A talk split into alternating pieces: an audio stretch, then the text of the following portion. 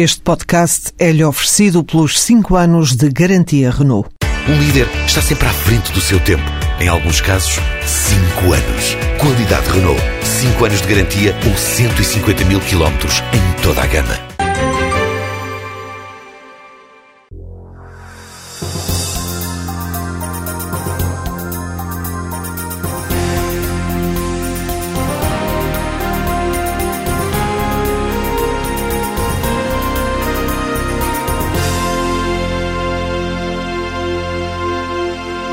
É formada em Direito, tem uma longa carreira de serviço público e participou na fundação de várias instituições sociais. Foi Ministra da Saúde e Ministra para a Igualdade em dois governos liderados por António Guterres. É deputada e Presidente do Partido Socialista. Maria de Belém é convidada do Gente Conta. Bom dia. Bom dia. Vamos começar pela, pela atualidade mais recente. Eh, como é que avalia a remodelação do Governo? Eu acho que não se pode chamar uma remodelação, é uma mini remodelação, uma vez se trata de substituir um ministro que saiu e uma divisão das pastas eh, no sentido de entrar em dois. Portanto, isto não é propriamente uma remodelação, será um ajustamento. Quer dizer que ainda está à espera que haja uma remodelação de fundo neste governo ou, ou também acredita que ela já não vai existir?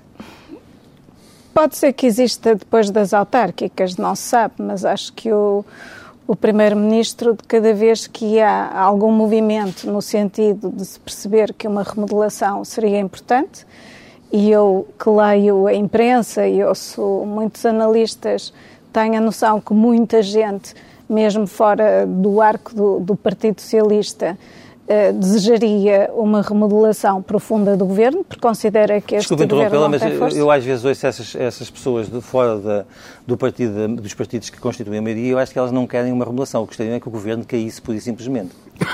Muitas sim, muitas sim. Até não estou a falar propriamente do PSD, eu estava a falar em analistas em geral, não é?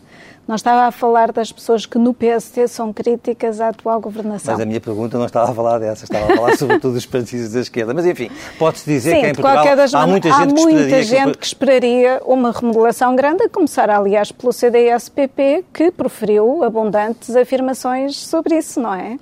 Eh, designadamente eh, considerava que era importantíssimo que o governo se virasse agora para a economia e que deixasse de se preocupar apenas com as finanças e defendeu remodelações ou eh, uma remodelação mais profunda. Deixemos o que pensa do CDS. O que é que a senhora pensa em relação em, em, em, que áreas é que acha que devia ter havido mexidas mais profundas? Não, eu penso que há aqui um, um problema, um problema grave uh, e profundo de organização do governo.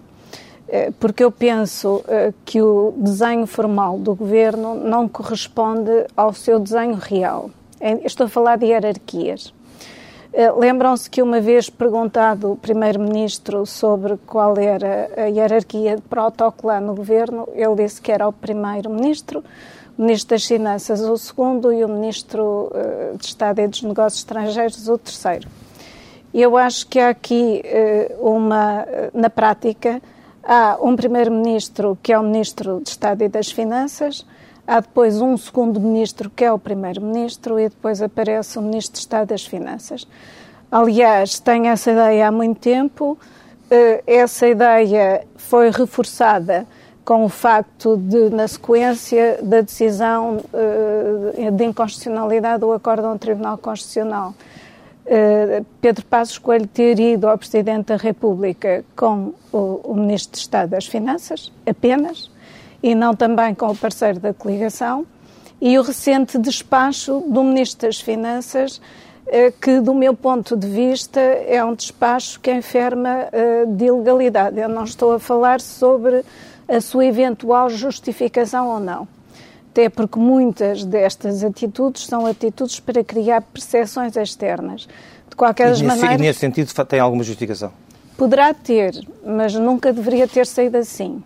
Só saiu assim porque realmente o primeiro o, o primeiro-ministro é o ministro do Estado é, e das Finanças. Então isso quer dizer que a, a única porque não há outra coisa no governo a não ser o Ministro das Finanças. Isso finanças, quer dizer que a única finanças. verdadeira remodelação que poderia existir no Governo, no sentido de mudar uh, o, o, curso político, teria que começar pelo Ministro das Finanças, em sua opinião? Não, de acordo com o que eu disse, até deveria começar pelo Primeiro-Ministro do ponto de vista formal, que é Pedro Passos Coelho, e que do ponto de vista real não é realmente o Primeiro-Ministro. Porque, eh, como, como é evidente, eu não falei daquilo que era importante para que houvesse uma verdadeira remodelação, falei sobre aquilo que é a organização real deste governo que não coincide com a sua com, então, a, com estaria... o seu desenho formal. No, no, no Portanto, seu, uma, uma remodelação, discurso... como é evidente, deveria passar pelas pastas que, em função das avaliações que têm sido feitas, não têm bom desempenho, os indicadores demonstram-no. Uh, e, e, e, portanto, isto não tem a ver com a minha opinião, uh, que é a opinião de que, como é evidente, o governo não está a cumprir os objetivos para o qual foi eleito. Deixa-me perguntar, no atual Portanto. quadro parlamentar, eh, e já lá vamos depois, quando estivermos a analisar a política eh, e o Partido Socialista, eh, não é possível, não parece possível fazer cair o governo quer porque as moções de censura que são apresentadas na Assembleia são rejeitadas pela maioria, quer porque o Presidente da República entende que há condições para este Governo eh, continuar a cumprir o, seu mandato. Eh, isto significa que a atual maioria, e tendo em conta aquilo que disse do Primeiro-Ministro, devia procurar uma outra solução dentro dos seus partidos para formar Governo, em sua opinião?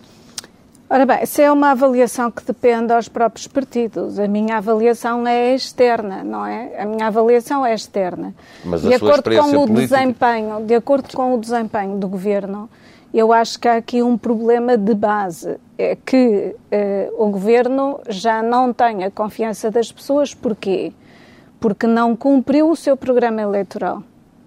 E se eu vos mostrar algumas das afirmações, Mas algumas das propostas estavam escritas no programa deixe, deixe eleitoral... Deixe-me interrompê-la para dizer que esse, esse, tem sido um pecado de todos os governos recentes. Mas não, não quer dizer, pode haver descoincidências, contradições é que não. Está a ver? Quando se diz no programa do governo que a economia é absolutamente essencial, que a carga fiscal tem que ser equilibrada sob pena, sob pena de pôr em risco completo a economia e a competitividade. Quando falam que tem que haver previsibilidade fiscal para que possam as empresas investir, os privados investir e, se é possível, captar o investimento quando fala num conjunto de coisas desta natureza e depois tem uma atuação completamente ao contrário, isto é realmente. E, e, pior do que isso, quer dizer, porque eu até entendo que muita gente não lê os programas eleitorais. Até posso acreditar nisso. Eu leio, faz parte do meu trabalho, gosto de ver aquilo com que as pessoas se comprometem para depois as avaliar. Não encontra é justificação é na, na, na, dura realidade que o país e a Europa vive para essas Não, porque, porque é meu entender, porque é meu entender, o problema grave deste governo é precisamente o facto de apenas ter uma preocupação com as finanças esquecer-se que não há finanças saudáveis se não houver economia. E, aliás, aí está, eh, digamos, o grande problema. É que o governo prometeu, o governo prometeu que haveria crescimento na economia logo em 2011, depois lembram-se do célebre discurso no Pontal, onde o crescimento iria começar a acontecer logo nesse mesmo ano, 2012. Logo a seguir, até o Primeiro-Ministro, na altura, foi desmentido pelo Ministro da Economia, rapidamente. Depois a seguir também veio Vitório Gaspar dizer que não, mas, que... mas o meu problema não é esse. O meu problema é que não cresceu em 2012 mas não só não cresceu, como decresceu muito mais do que estava previsto. Que, explica... aumentou a dívida pública. Que explicações é? é que encontra para que a maioria dos portugueses, reconhecendo como factos isso que acaba de dizer, não dê nas repetidas sondagens uma maioria ao Partido Socialista? Uma maioria dá. Pode dizer que não dá uma maioria absoluta, absoluta não é? Falar, Portanto, uma maioria, uma maioria dá. Aliás, de acordo com as sondagens, as últimas que eu vi hoje, um governo estável. sim, mas de acordo com as últimas sondagens que eu vi hoje, eh, o Partido Socialista decresce ligeiramente, mas está na, na casa dos 35%, bem acima dos resultados que teve, e António José Seguro é o líder com maior popularidade. Mas faltam 7 ou 8 pontos para que Portugal acima, possa ter uma alternativa. Acima de Paulo Portas, que significa, tem sido... significa também que os portugueses, reconhecendo que o governo não tem estado bem, também não consideram que haja alternativa não, eu acho que o que se verifica é que os portugueses uh, têm muito pouca confiança naquilo que é a mensagem política, porque a mensagem política não é só interna como é externa. Repare que o, o período de enorme turbulência e agitação que se está vivendo na União Europeia e que hoje em dia é abundantemente noticiado, entra na nossa, nas nossas casas permanentemente, não é de forma a fazer acreditar em alguma coisa que foi e constituiu uma aposta estratégica de Portugal quando Mas aderiu à União Não compete ao Europeia. Partido Socialista, como principal líder da oposição, fazer uma aposta maior em explicar em que é que consiste a sua alternativa Sim, e menos eu, na eu crítica partido, ao Governo? E o Partido Socialista tem abundantemente apresentado propostas em variadíssimas ocasiões, não só no espaço mais público, como no espaço político. Aliás, o secretário-geral eh, percorre o país e já percorreu várias vezes e, e, e tem realmente um grande contacto com as estruturas.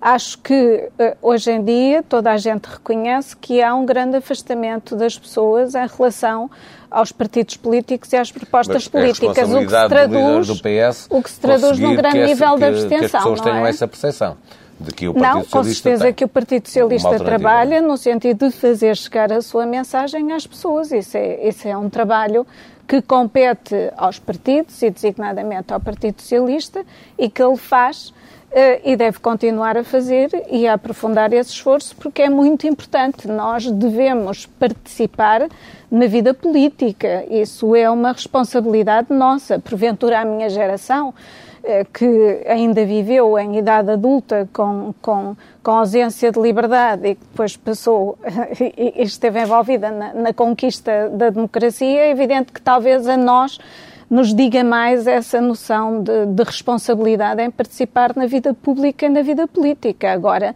como é evidente, temos todos que encontrar formas de chegar ao eleitorado e de fazer com que as pessoas também participem mais e, e- melhor, de uma maneira mais efetiva, com as suas propostas. Porquê?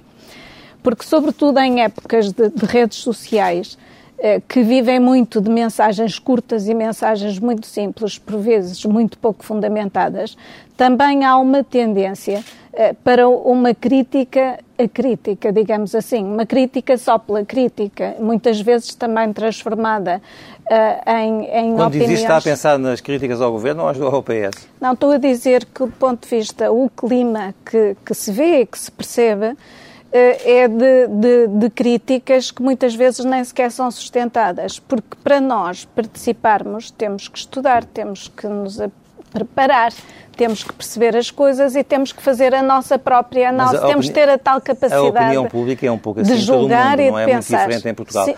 Não, encerrar- depende, de, quer dizer, eh, nós, eh, um- uma, uma das coisas importantes, um dos vetores estratégicos eh, de uma, eh, de uma política num, num ambiente democrático é investir na educação, porque na cultura, porque a educação e a cultura são realmente aquilo que nos permite ter opinião crítica sobre as coisas e fazer escolhas. Uma última pergunta só para encerrar esta parte da entrevista. Há muita gente nos últimos tempos tem, tem falado clara, clara e abertamente da necessidade que o país tem para gerir toda esta, toda este, todo este problema da, crise social, económica e financeira num grande governo alargado que teria que também incluir o Partido Socialista. O que é que, o que, é que pensa uh, a Presidente do Partido Socialista sobre essa matéria? A Presidente do Partido Socialista uh, está vinculada às decisões uh, dos órgãos nacionais do Partido Socialista, que são no sentido de o Partido Socialista não participar em nenhum governo sem que haja previamente eleições. Essa decisão pode ser invertida se o país chegar a uma situação tal de, de uma crise tão profunda, política e social, eh, que obrigue a pensar. Se houver um governo de iniciativa presidencial que não um apoio simples de, do PS a este governo, o PS eh, poderá ter que ponderar a hipótese de dar um apoio parlamentar a um governo deste, deste não tipo. me parece que seja possível para o PS ponderar uma, uh, um cenário desses, mas trata-se de um cenário. Mas não me parece que seja possível o PS ponderar uma coisa dessas. Maria de Belém sobre a atualidade política. Eu acho que não se pode chamar uma remodelação, é uma mini remodelação. Tenho a noção que muita gente, mesmo fora do arco do, do Partido Socialista, eh, desejaria uma remodelação profunda do governo e o recente despacho do Ministro das Finanças, eh, que, do meu ponto de vista, é um despacho que enferma eh, de ilegalidade. uma remodelação, como é evidente, deveria passar eh, pelas pastas que, em função das avaliações que têm sido feitas, não têm bom desempenho, os indicadores demonstram-no. Doutora Maria de Belém, o Tribunal Constitucional chumbou quatro normas do, do orçamento, mas deixou passar a contribuição extraordinária de solidariedade, eh, eh, que no debate que se fez na, na praça pública era aquela norma que eh, mais pessoas entendiam que iria ser considerada inconstitucional. A minha pergunta é, olhamos para as decisões do Tribunal Constitucional, e não há como fugir disso, é uma decisão que tem um caráter também político, embora os argumentos sejam jurídicos, há uma decisão política.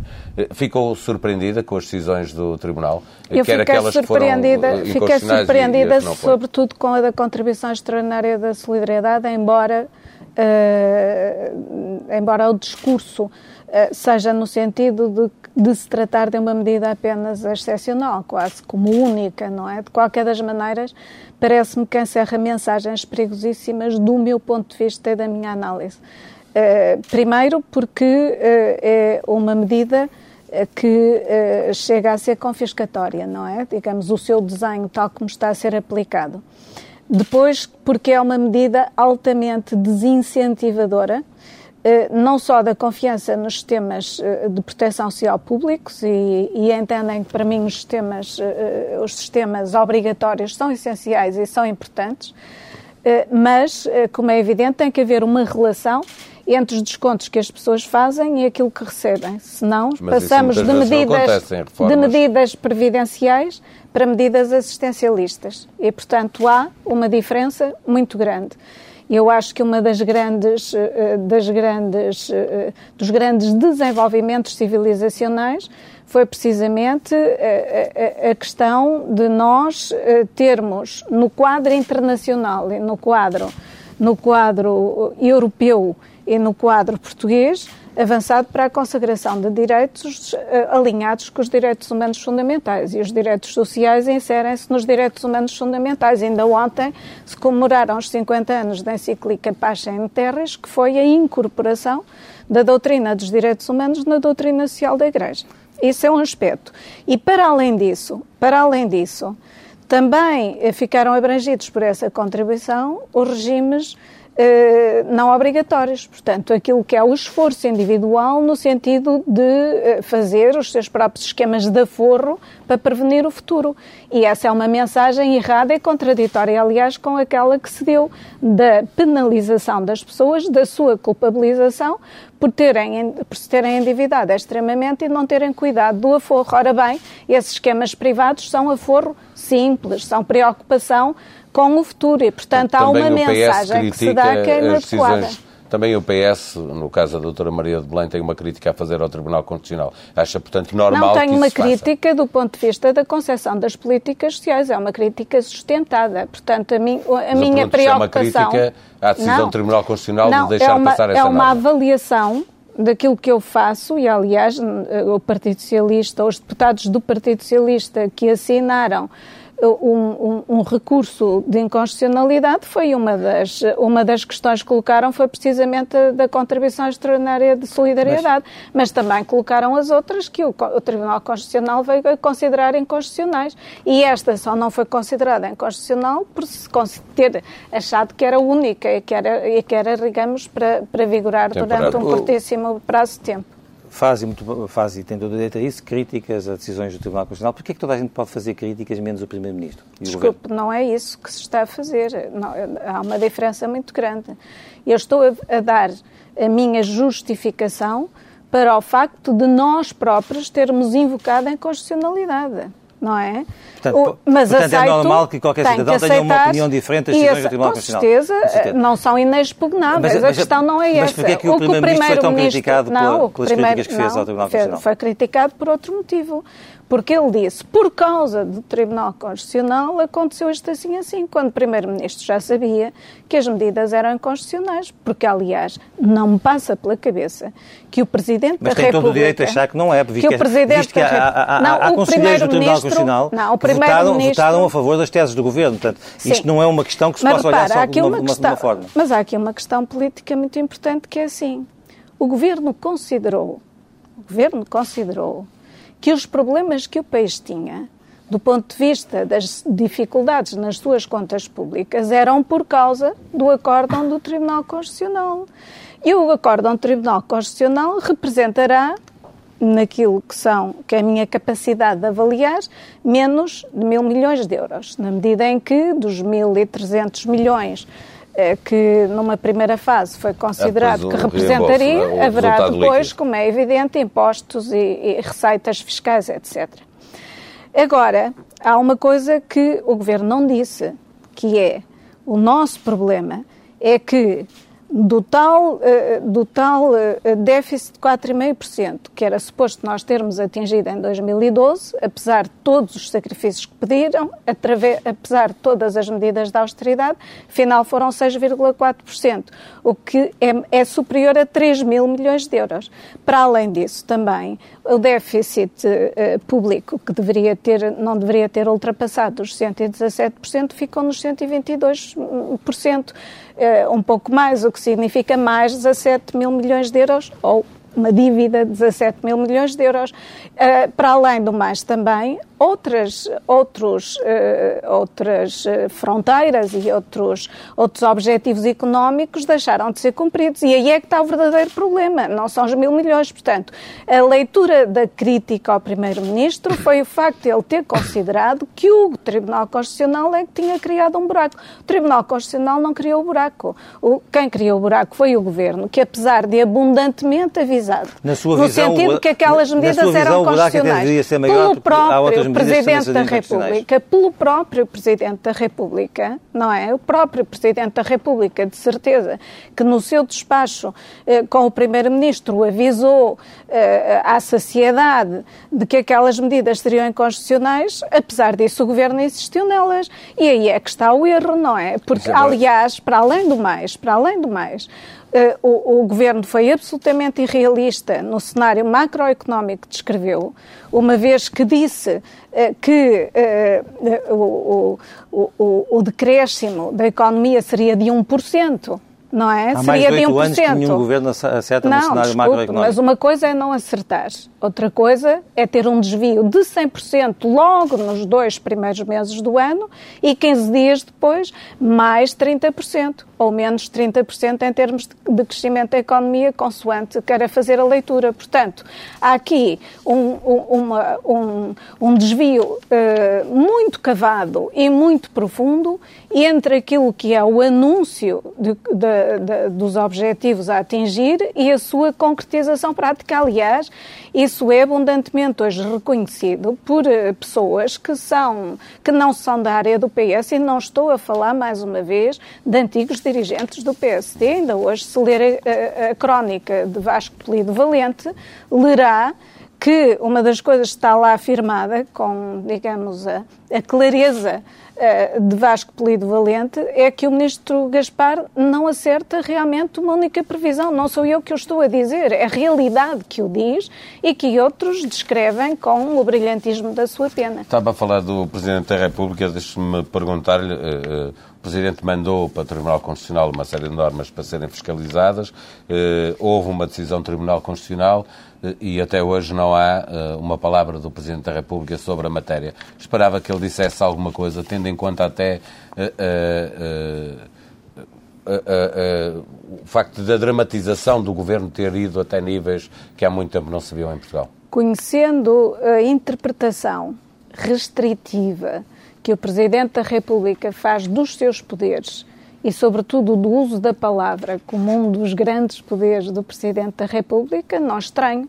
Agora, fica à espera eh, que o Presidente da República, a seu tempo, faça os comentários que entender fazer sobre isso, se é que vai entender fazê-los. Maria de Belém sobre o chumbo do Tribunal Constitucional.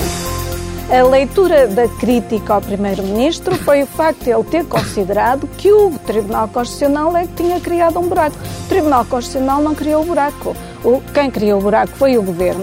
O Governo foi absolutamente irrealista no cenário macroeconómico que descreveu. O Ministro Gaspar não acerta realmente uma única previsão. Não sou eu que o estou a dizer, é a realidade que o diz. Cada vez uh, mais se começa a, a, falar também em Portugal sobre uma eventual saída uh, da, do euro, da zona euro. Mesmo no Partido Socialista, esse caminho está a ser percorrido por algumas pessoas. O que é que a senhora pensa uh, dessa matéria? O Partido Socialista continua a defender que Portugal tem que uh, fazer tudo por tudo para continuar na zona euro e isso será apenas um cenário limite? Ou já é normal que essa discussão se instale na sociedade portuguesa? Uh, ora bem, tem havido muitos economistas uh, que têm discutido essa questão e já até às vezes painéis de economistas convidados por algumas publicações para discutirem esse assunto. É um assunto que uh, não foi abordado como tal em termos de agenda do Partido Socialista. E, portanto, a posição do Partido Social não mudou? Eu posso dizer-lhe, não, a posição oficial do Partido Socialista não mudou. Uh, Portanto, Portugal deve ficar no euro, custe o que custar. Não, não, não lhe diria, não lhe diria, uh, não lhe diria, ou não lhe posso dizer isso, não é? Eu posso lhe dar a minha opinião. Que é? A minha opinião é a seguinte: uh, Portugal deve lutar para que os mecanismos de defesa da moeda única passem pelo reforço das instituições europeias. E é isso muito que nós queremos.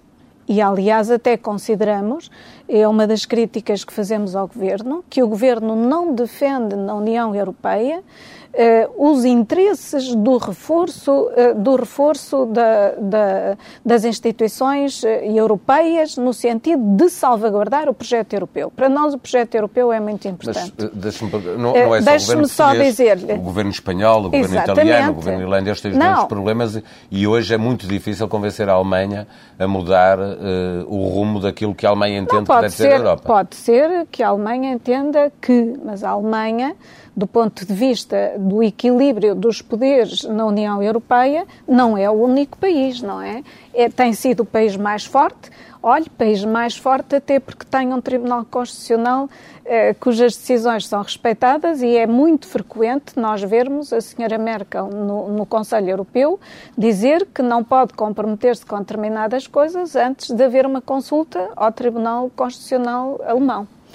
Uh, mas, dizia eu, o, Partido Socialista foi sempre um partido que defendeu a integração europeia. Foi o grande propositor da, da, da integração de, de, Portugal na União Europeia. Acredita vivamente na importância dos poderes supranacionais num mundo multipolar em que há uma cada vez maior descoincidência entre as soberanias nacionais e os poderes económicos. Aliás, isso hoje. E como é que é, isso se resolve? Como é que isso se resolve? Com uma Europa forte, não é com uma e Europa. acredita que isso alguma vez uma, consegue, uma Europa repartida. Com, com, com, tantos, com 27 países, com 17 Não, mas nós defendemos o federalismo europeu. Nós defendemos abertamente, aliás, penso que eh, ficará aprovado, se tudo correr como se, como se, eh, se prevê, no próximo Congresso do Partido Socialista, agora no fim de abril, a proposta ou a moção do secretário-geral que aponta claramente nesse sentido.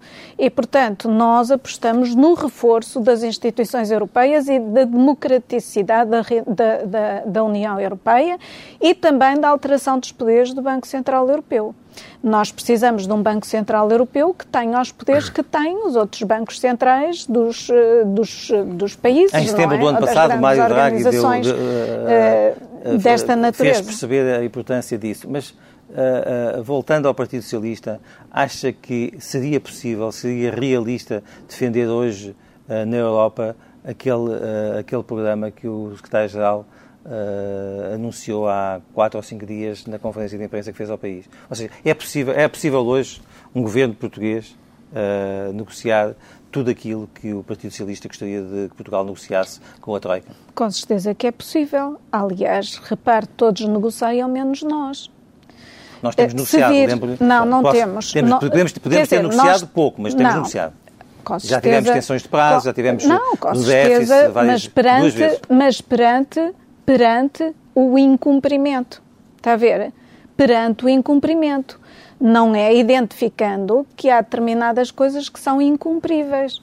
Os espanhóis, por exemplo, hoje, na reunião do ECOFIN, vieram dizer que não sabiam se iriam cumprir as metas do déficit e que contavam com a generosidade da União Europeia para, avaliando os esforços que estão a ser feitos, pudesse depois fazer, de certa forma, alguma, alguma, alguma, algum aligeiramento uh, da, da, da drasticidade, chamemos-lhe assim, dos é prazos é Espanha, para, cumprir, para cumprir o déficit. Mas Espanha não, não tem uma intervenção idêntica de Portugal, não está, não, pois não, não está não tem, sujeita a tranches de dinheiro que, que tem que entrar é a cada momento. Tem? Mas sabe porque é que não tem? Obviamente. Não fez essa opção, negociou com a União Europeia. E, portanto, aquilo que a União Europeia fez em Espanha, para a Espanha não entrar no programa de ajustamento financeiro igual ao dos outros países por causa da sua dimensão, ajustou com a Espanha que faria um financiamento para os bancos. E o que é que a Espanha conseguiu com isso? Um financiamento de 0,5%. Completamente diferente. Desculpe, não, o, o, Partido Socialista negociou como também negociaram os partidos que o assinaram. Certo. Aliás, lembra-se perfeitamente das declarações de Eduardo Catroga a dizer ainda bem que nós interviemos, porque isto ficou muito melhor e ficou fantástico, não é? E, portanto, a pressão que se exerceu sobre Portugal foi completamente diferente daquela que se exerceu sobre Externa Espanha. ou interna? Interna e externa. Interna e externa, aliás, lembram-se bem, eu gosto de recordar este episódio porque as pessoas hoje em dia só se lembram do que aconteceu há cinco minutos, esquecem-se de, de, de, guardar algumas memórias. É, lembram-se perfeitamente de que na altura o, o, o PEC 4 estava todo negociado com a União Europeia e depois de ter sido reprovado uh, aqui no Parlamento Europeu, Pedro Passos Coelho foi fazer uma visita a alguns países europeus, e designadamente à Alemanha, e foi recebido com grande frieza pela senhora Merkel, porque a Alemanha, na altura, interessava, como é evidente, restringir o dano a apenas um país, porque tinha havido Portanto, está de acordo, alguma inabilidade... Está de acordo com, com, com o anterior Primeiro-Ministro, Zé Sócrates, que acha ainda hoje que poderia ter havido um outro caminho para Portugal?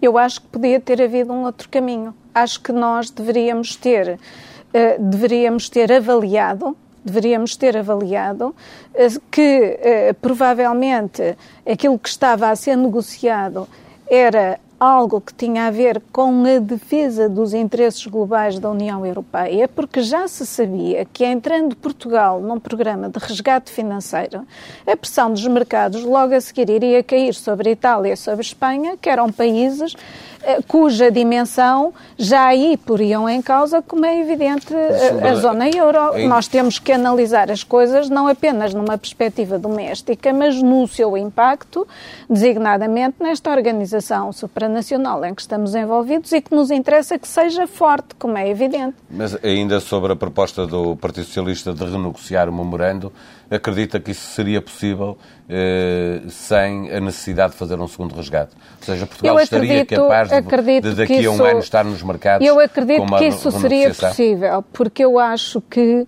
eh, nós não temos usado aquilo que são os, os indicadores que demonstram as consequências sociais de, de, destes programas de austeridade muito, muito exigentes a, a em termos da sua diluição no tempo. Com isso, não é? Diga? Na avaliação que a Europa faz e a Troika faz, não se tem mostrado preocupada com isso, mas, nem aqui, é nem na Grécia, nem Está no bem, Chipre. mas, mas cabe-nos a nós, que sofremos na carne essas consequências, fazer essa demonstração, porque senão vivemos num ambiente que eu considero uh, de certa forma esquizofrénico, porque repare, nós estamos numa União Europeia relativamente à qual não estão suspensos nem os tratados nem as competências dos respectivos órgãos. A Comissão Europeia tem uma estratégia da Europa 2020 que tem vários objetivos e uh, dois deles são o combate à pobreza e o combate ao desemprego. Como é que se concilia isto com o impacto que estão a ter nos países uh, sobre resgate financeiro, uh, uh, digamos em termos de indicadores sociais? Portugal ter Nós uma, temos, como é evidente, uma que posição ter... de força, devia falar, desculpa a expressão, Desculpe, mais grosso não, com a Europa sobre esta eu não matéria. gosto dessa expressão, talvez porque eu nunca, mesmo que me esforçasse, nunca falaria grosso. Eu gosto é de sustentar as minhas opiniões e a minha negociação política com indicadores que são indicadores que nos confrangem, que são indicadores que nos destroem, que são indicadores que podem, como é evidente, provocar um deslace da coesão social, que é uma tragédia, que é dramática, é incontrolável. E eu sempre considerei mais importante gastar uh, ou investir uh, na, na construção de programas sociais equilibrados do que estar a limitar o impacto negativo da inexistência desses programas, que normalmente se traduzem em aumento de despesas na administração interna e, e na justiça, na segurança, não é? Portanto, eh, digamos que isso é que é uma enorme preocupação. Nós estamos com um nível de pobreza, sobretudo nas crianças, que já é mais elevado do que, relativo, do que a pobreza nos mais velhos e o drama da pobreza nas crianças, é porque ela se traduz em fome e em doença, é que compromete a inteligência cognitiva, que é aquela que permite aprender, mas não compromete temporariamente, compromete definitivamente. E, portanto, nós estamos aí a braços com um problema que é grave. Quando nós discutimos economia e finanças, não discutimos apenas economia e finanças em abstrato. Nós discutimos em concreto as pessoas que, em concreto, contribuem para a economia e para as finanças. Se nós Falta fazemos destas Portugal, pessoas, mas acima certeza, de tudo na Europa. Se nós fazemos destas pessoas pessoas completamente improdutivas, pessoas completamente incapazes de se tornarem os tais trabalhadores que nós pretendemos que, que produzam com alto valor acrescentado, para além do desinvestimento que fazemos na, e que estamos a fazer, infelizmente, na inovação, no conhecimento, na investigação. Nós, aliás, descemos do ranking da inovação quando tínhamos conquistado, são as tais, as tais conquistas importantes dos governos do Partido Socialista, precisamente porque apostaram duradouramente na importância da investigação e do conhecimento. E são ativos que nós não podemos perder, porque são os tais, permitirão transformar o nosso modelo económico. Se nós abrandamos o esforço aí, e esse é também um objetivo da Europa 2020, como é evidente, nós eh, regredimos, nunca mais teremos capacidade de acompanhar o passo dos nossos parceiros europeus e eu quero que o acompanhemos, é essa a ambição. Temos que fazer aqui uma mobilização da sociedade portuguesa no sentido de conseguirmos isso. Isto merece e, e necessita de um discurso mobilizador. Agora, temos que ter pessoas que, na representação que fazem de Portugal, digam aquilo que os portugueses querem que seja dito sobre eles e não aquilo que lá fora se pretende ouvir, não é? Maria de Belém sobre economia e finanças nacionais. Todos negociam, menos nós. Eu acho que podia ter havido um outro caminho. Nós estamos numa União Europeia relativamente à qual não estão suspensos nem os tratados nem as competências dos respectivos órgãos. Quando nós discutimos economia e finanças, não discutimos apenas economia e finanças em abstrato. Doutor Emílio vamos ao Partido Socialista nesta fase final da, da entrevista. Uh, eu diria que António José Seguro acabou por não ter concorrência à reeleição do cargo de secretário-geral. Já sei que me vai dizer que houve uma outra candidatura, uh, não houve uma, uma, uma, uma, uma concorrência credível, e eu pergunto-lhe, isso foi bom para o Partido Socialista? Eu acho que é, que é muito importante que, do ponto de vista interno, o, o, o partido esteja pacificado e convergente na, na construção de uma alternativa que seja uma alternativa na qual os portugueses confiem.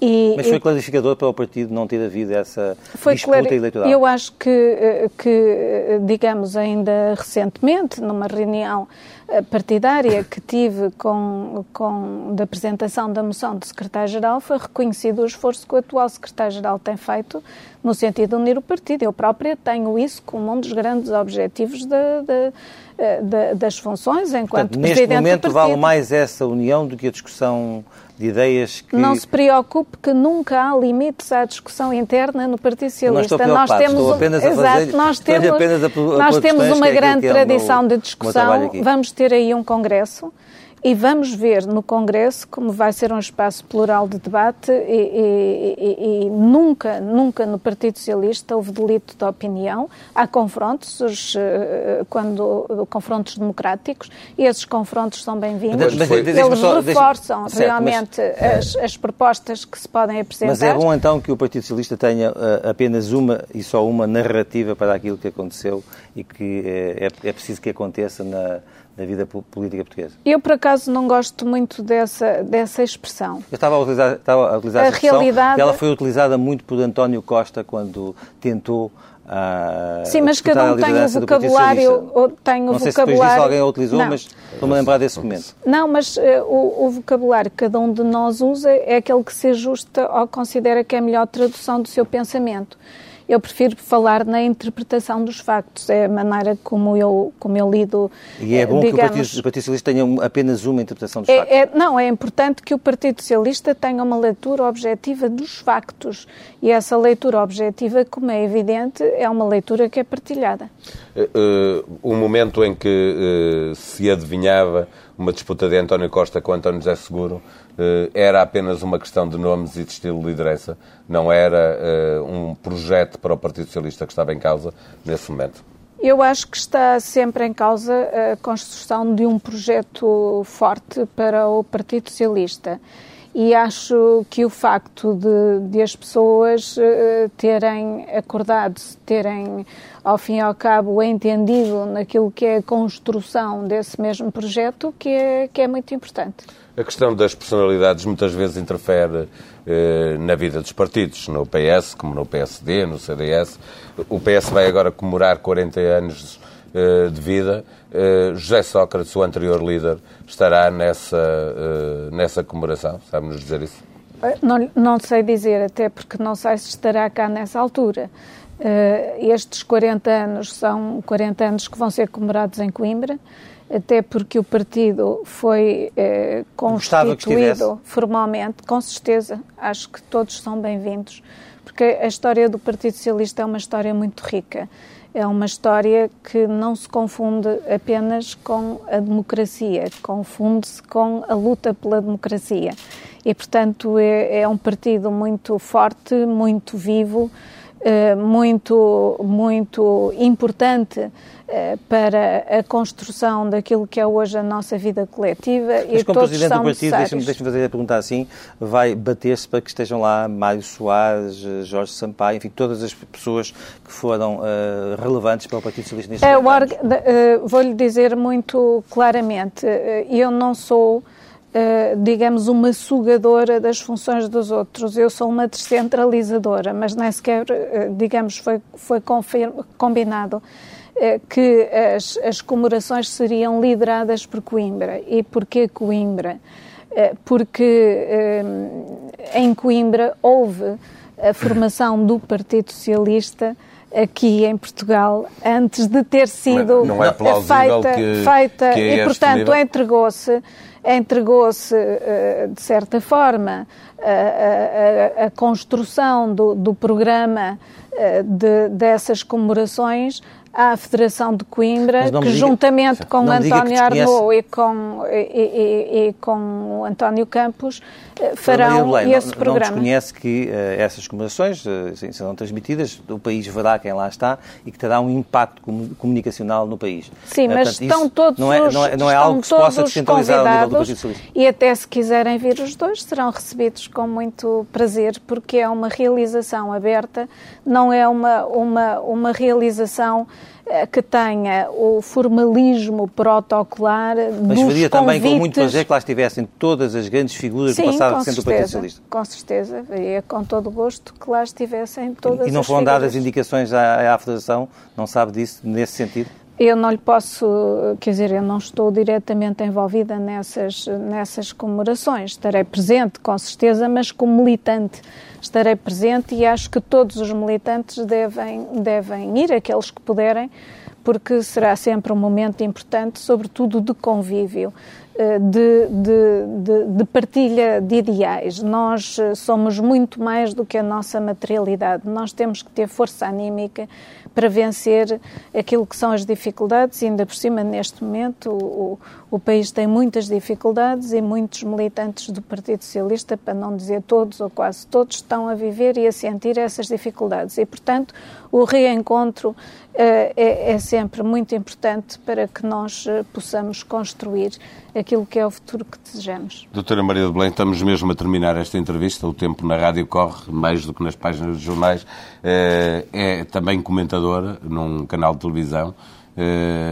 Como é que avalia a prestação do comentador José Sócrates uh, após a sua estreia? Eu acho que toda a gente reconhecerá que ele é um homem com uma grande capacidade de, de comunicação e com uma grande sagacidade política.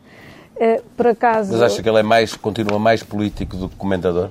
Eu acho que ele disse, e, e acredito, sabe que eu, eu, lido com as pessoas numa base de, de confiança em relação a, àquilo que é o seu compromisso público. E ele disse que voltaria eh, como comentador e não como político, e eu penso que é isso que ele deseja neste momento.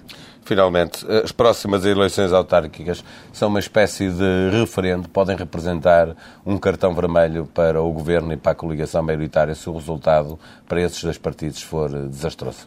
É, é, é natural que o, que o representem mas as eleições autárquicas são também umas eleições muito personalizadas o Partido nos, Socialista nos não, candidatos. não vai exigir nada uh, ao Governo ou ao Presidente da República consoante os resultados das autárquicas? Eu não lhe posso dizer aquilo que vai ser a, a leitura Na dos resultados opinião, sem haver eh, resultados. Depende dos resultados. Não, uh, digamos que os resultados uh, são sempre mais ricos às vezes do que os cenários que fazemos em relação a eles, portanto não Fazia gosto, parte de um governo não que gosto saiu de depois decidir de um, eh, que, por antecipação. que se demitiu depois de um resultado de umas autárquicas. Foi a é? leitura que António Guterres na altura fez sobre os resultados das eleições autárquicas eh, e, portanto, digamos, isso é muitas vezes uma avaliação solitária, uma avaliação individual. Maria de Belém Rosário, a senhora assumiu a presidência do Partido Socialista em 2011, sucedendo a Almeida Santos, que esteve no cargo praticamente quase 20 anos. E que é o nosso presidente honorário. A pergunta é, num partido em que o Poder Executivo está no Secretário-Geral e, na, enfim, nas pessoas que o rodeiam, qual é o papel que tem o Presidente do Partido e qual é o balanço que faz destes anos? É um, um, papel de estabelecer a união, não é? Entre os militantes, de, de eh, de conseguir, portanto, eh, que eh, se ultrapassem alguns problemas que eventualmente possam acontecer.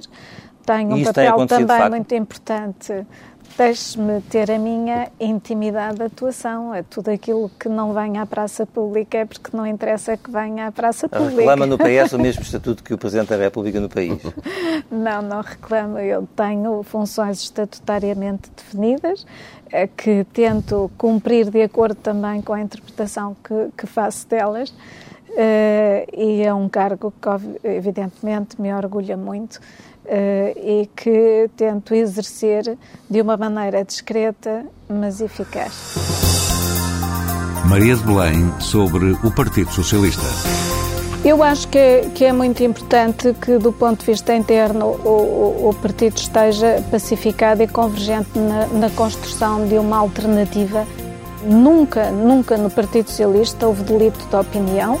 É importante que o Partido Socialista tenha uma leitura objetiva dos factos e essa leitura objetiva, como é evidente, é uma leitura que é partilhada. O país tem muitas dificuldades e muitos militantes do Partido Socialista, para não dizer todos ou quase todos, estão a viver e a sentir essas dificuldades.